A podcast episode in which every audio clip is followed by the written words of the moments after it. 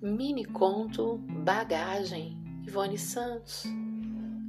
Ele aprendeu nas trincheiras infinitas do fronte que havia silêncios que precisava gritar, que havia gritos que precisava silenciar.